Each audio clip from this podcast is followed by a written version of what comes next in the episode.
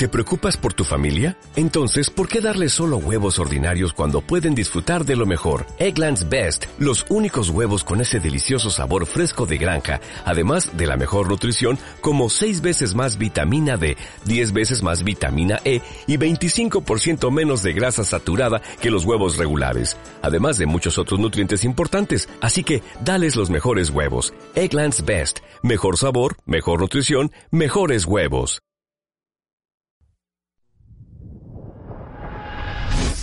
Ojo Malo. Producciones. El podcast de Ángel. El podcast de Ángel. es que, ¿sabes? Ahora ya me dio pena. El podcast de Ángel. ¿El qué? El podcast de Ángel. No voy a decir eso. Sean bienvenidos mis queridos soldados de Cristo a un podcast más del podcast de Ángel. Eh, yo soy Ángel y me da un placer, como siempre, escucharnos nuevamente. Eh, ¿Cómo están el día de hoy? Espero que su semana vaya pues de la mejor. Eh, fíjense que dormí de la verga porque este cabrón ha estado haciendo ese pinche ruido desde anoche. Ah, a ver, ¿qué haces, güey? Estaba quemando discos de Snyder Cut. No hables mierda, Robo Brian. Eso sale hasta mañana. ¿De qué estás hablando? Es que tú no le sabes. Bueno, él es RoboBrian 3000, el robot del podcast de Ángel, especialista en fuentes alternativas de ingresos, es verdad. Eh, el día de hoy vamos a platicar de Zack Snyder y sus películas a propósito del estreno de su versión de la Liga de la Justicia. Es un buen director, eh, o la neta no la arma, pero vamos por el momento a... ¿A, dónde vamos, RoboBrian? Vamos a una comida. No, cabrón, no seas irresponsable. Tienes que poner el ejemplo. ¿Para qué quieres los pies si vas a andar de culo? Noticias. ¿Y cómo ven que Netflix ha comenzado pruebas para evitar el uso no autorizado de cuentas compartidas, evitando así que varias personas eh, utilicen el mismo perfil? Algunos usuarios se encontraron con un mensaje que decía, si no vives con el propietario de esta cuenta, necesitas tu propia cuenta para seguir viendo. El mensaje de error da la opción al usuario de poner en marcha la prueba gratuita de 30 días del servicio de streaming, aunque también puede obtener un uso autorizado de la cuenta solicitando que se le envíe un código de verificación por correo electrónico o mensaje de texto al propietario de la cuenta que pague el servicio, o sea, el del billete. Sin embargo, dos personas no podrán usar la misma pantalla perfil como pues se puede ser actualmente. Es un movimiento medio culé de parte de Netflix considerando el crecimiento pues a lo bestia que ha tenido durante la cuarentena, pero pues al mismo tiempo, eh, ¿por qué deberíamos esperar algo distinto de una pinche empresa? Nickelodeon anunció que creará Avatar Studios, una nueva división que se enfocará en crear series animadas y películas basadas en Avatar y The Legend of Korra. Su primer proyecto será una película animada que iniciará producción este año y se estrenará eh, pues en los cines. Los creadores de la serie, Michael DiMartino y Brian Konietzk, serán los directores creativos de la nueva división. Como habíamos platicado la semana pasada, El Señor de los Anillos regresará a los cines y a partir del 8 de abril, durante dos semanas, la trilogía del Señor de los Anillos eh, estará en México en la versión remasterizada. Estará disponible en los formatos tradicionales, eh, IMAX y 2D. Lo único malo es que no serán las versiones extendidas. Extiéndeme esta. Qué predecible, cabrón. Lady Gaga y Adam Driver interpretarán a Patricia Reggiani y a Mauricio Gucci en House of Gucci, la nueva película de Ridley Scott acerca del asesinato de Mauricio Gucci, el nieto del fundador de Gucci y tío del chico Gucci. ¿O, o, o no? También el Fanning se une al cast de Francis and the Godfather, la película acerca de la historia detrás de la producción de The Godfather, del padrino. También participan Oscar Isaac como Francis Ford Coppola y Jake Gyllenhaal, que interpretará a Robert Evans, el exdirector de Paramount. Fanning interpretará a la actriz Ali McGraw, quien era esposa de Evans. IGN reporta que el PlayStation 5 es la consola que más se vendido. Ah, no, que se ha vendido más rápido en la historia de Estados Unidos, finalmente superando a Nintendo Switch. Eh, no, pues felicidades a Don Nintendo, ¿verdad? Se dio a conocer por fin la fecha de estreno del reboot de Resident Evil, la película dirigida por Johannes Roberts, que será estrenada en cines el 3 de septiembre del 2021.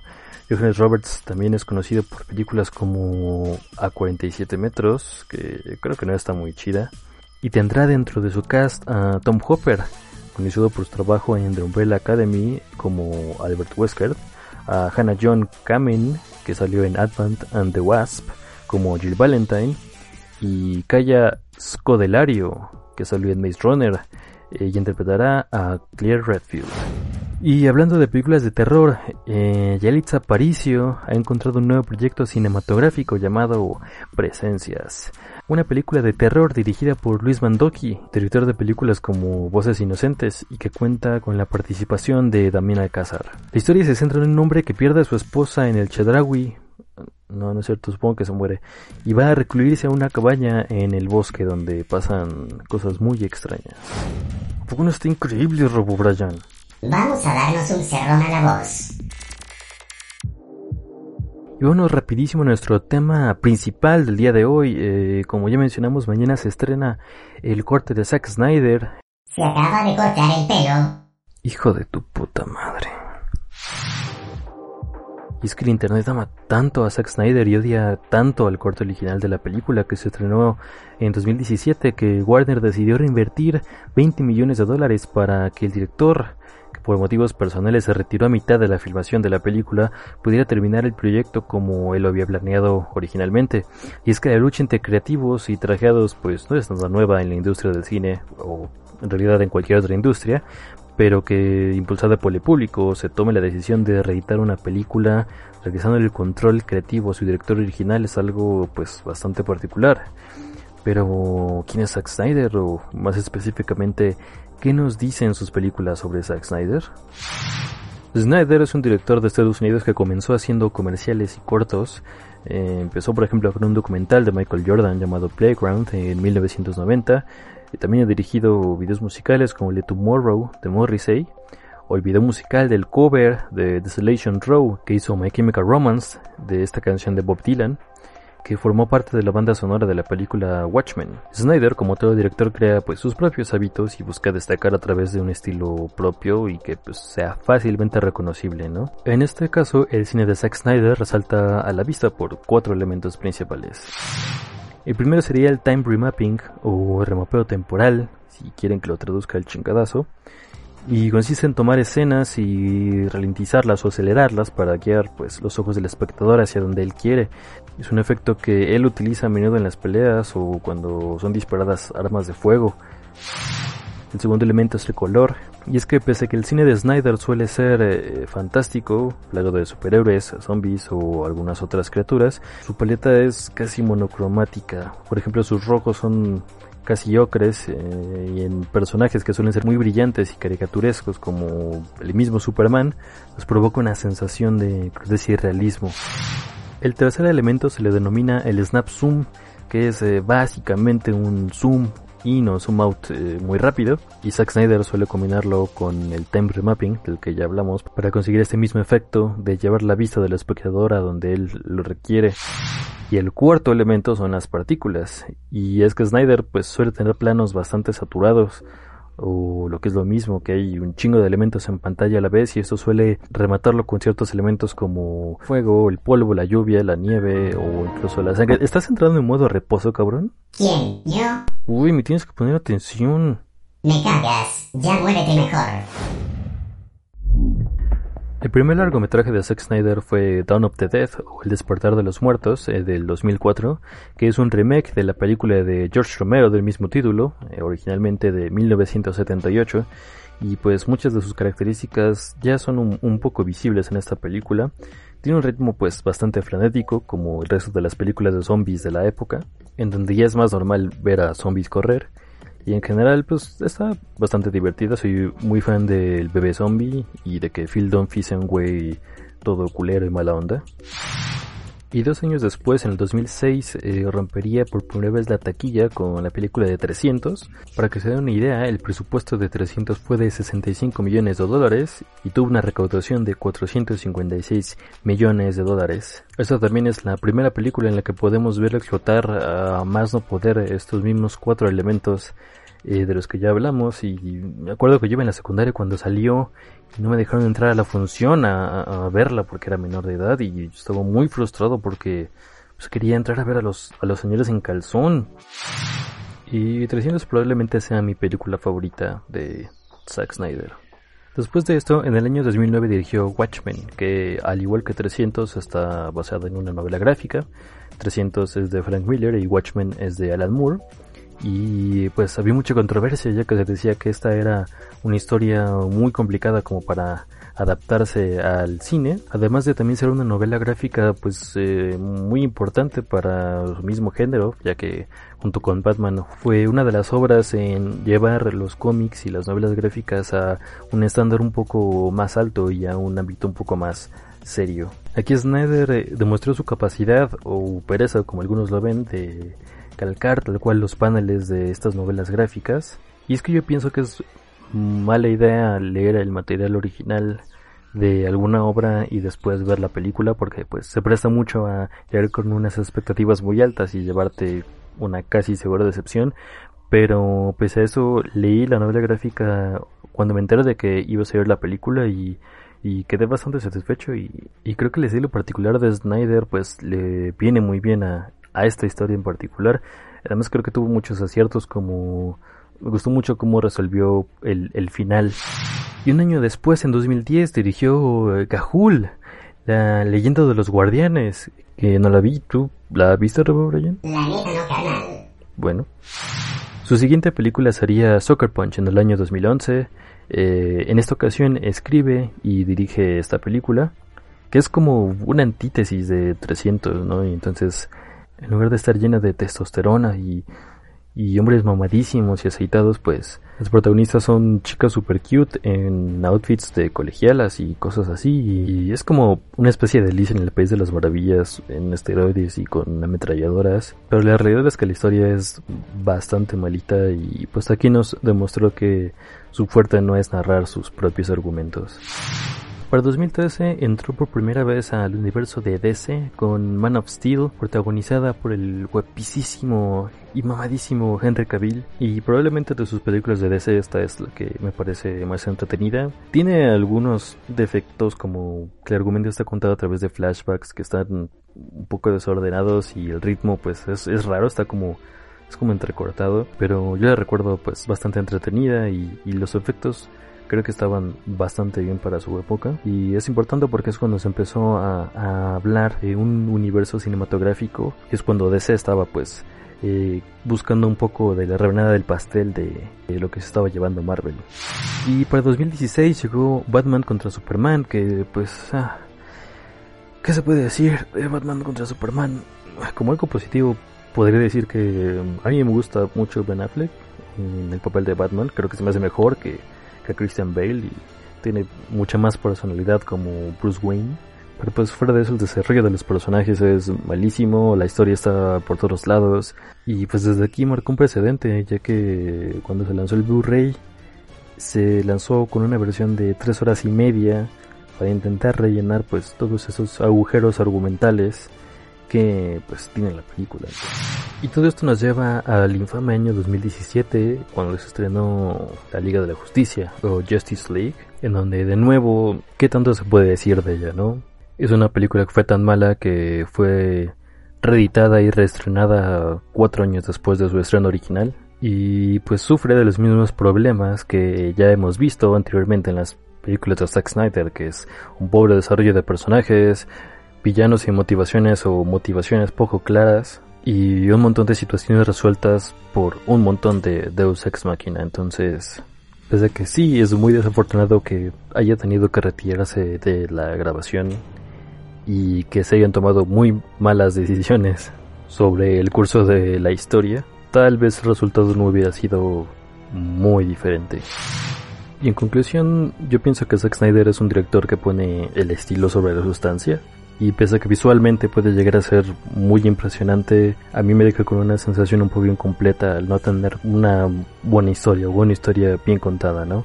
Eh, en este caso el estilo no está al servicio de la narrativa como pues normalmente se esperaría que lo estuviera, no apela mucho a la sutileza y pues básicamente no es un gran narrador de, de historias ni de sus propias historias.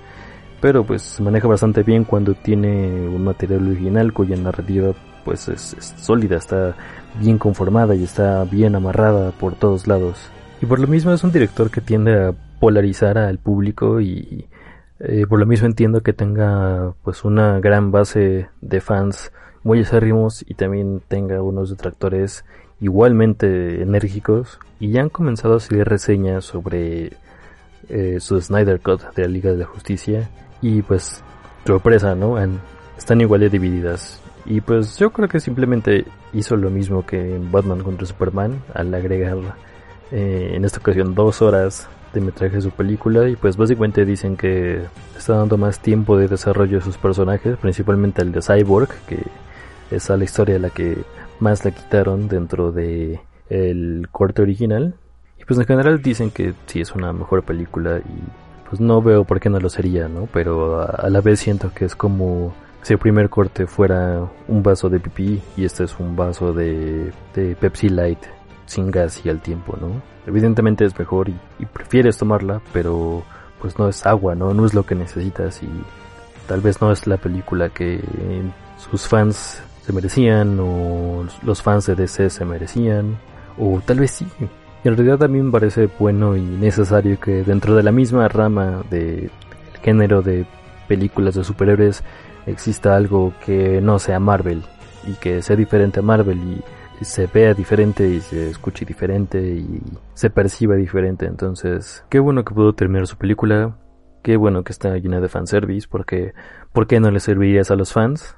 Y por lo que tengo entendido, esta es la última película que va a ser relacionada con deseo superhéroes. Y me parece bastante interesante que vaya a regresar al cine de zombies con Army of the Dead, que al parecer se estrenará este mismo año. Y esperemos que esté bien chida. Y pues para cerrar el tema de Zack Snyder, hicimos una encuesta, hicimos la encuesta semanal del podcast de Ángel. Y les preguntamos a ustedes, ¿crees que va a estar chido el Snyder Cut? El 71% dijo que sí, y el 29% dijo que no. Entonces, eh, la audiencia del podcast de Ángel está bastante optimista respecto al Snyder Cut y pues lo estaremos viendo próximamente y ya les hablaremos de eso aquí en el podcast de Ángel. Y para terminar, y ya que estuvimos hablando de superhéroes, quiero aprovechar para recomendarles dos series en caso de que no las hayan visto. Y es que recientemente he estado explorando el catálogo de Amazon Prime y es, muy raro cambiarse de plataforma después de mucho tiempo. Me, siento como un católico que se volvió budista o una cosa así. Pero el punto es que quiero recomendarles eh, The Voice, que por fin ya la vi y pues sí, eh, sí se merece el hype que se ganó todo este tiempo. Y también quiero recomendarles mucho de Tick, que es igual de superhéroes. Es un poco más ligera, pero la estoy disfrutando bastante. Trata del clásico personaje Woody Allenesco, que es todo pequeño, flacucho, nervioso, de lentes. Y esa es mi forma de decir que es judío. Y que tras perder a su padre en un accidente provocado por un supervillano, pues crece obsesionado con capturar a este a este mismo villano y termina por encontrarse con un superhéroe que pierde la memoria y que es tan poderoso como estúpido, pero pues adorable, ¿verdad? Y me gusta porque pese a que los personajes están anclados a su naturaleza arquetípica de ser héroes o villanos y completamente buenos o completamente malos, nos muestran pues una dimensión un poco más íntima y humanizante y bueno, ambas cuentan con dos temporadas y están disponibles en ese momento en Amazon Prime. Y vámonos ya, eh, no sin antes mandarle rápidamente un saludo a David Nájera que fue quien me mandó el artículo sobre el Snyder Cut que me puso a pensar sobre pues todo esto y podría decirse que fue él quien embarazó a mi cerebro con la idea de este capítulo. Oh. También un saludo a Julita Ramírez que me dijo que escucha el podcast y que a veces se ríe. O sea que otras veces no te ríes. ¿Me estás diciendo que no soy gracioso? ¿Me estás diciendo que te mato de hueva, Julieta?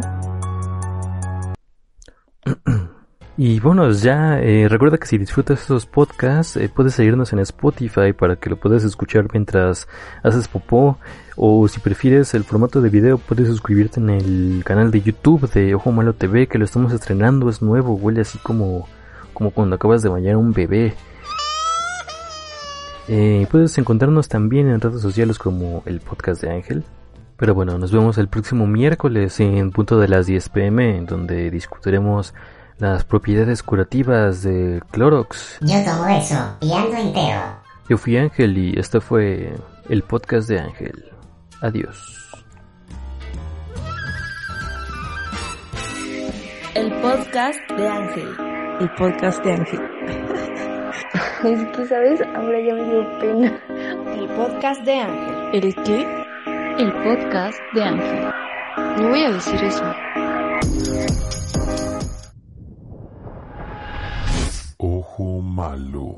Producciones.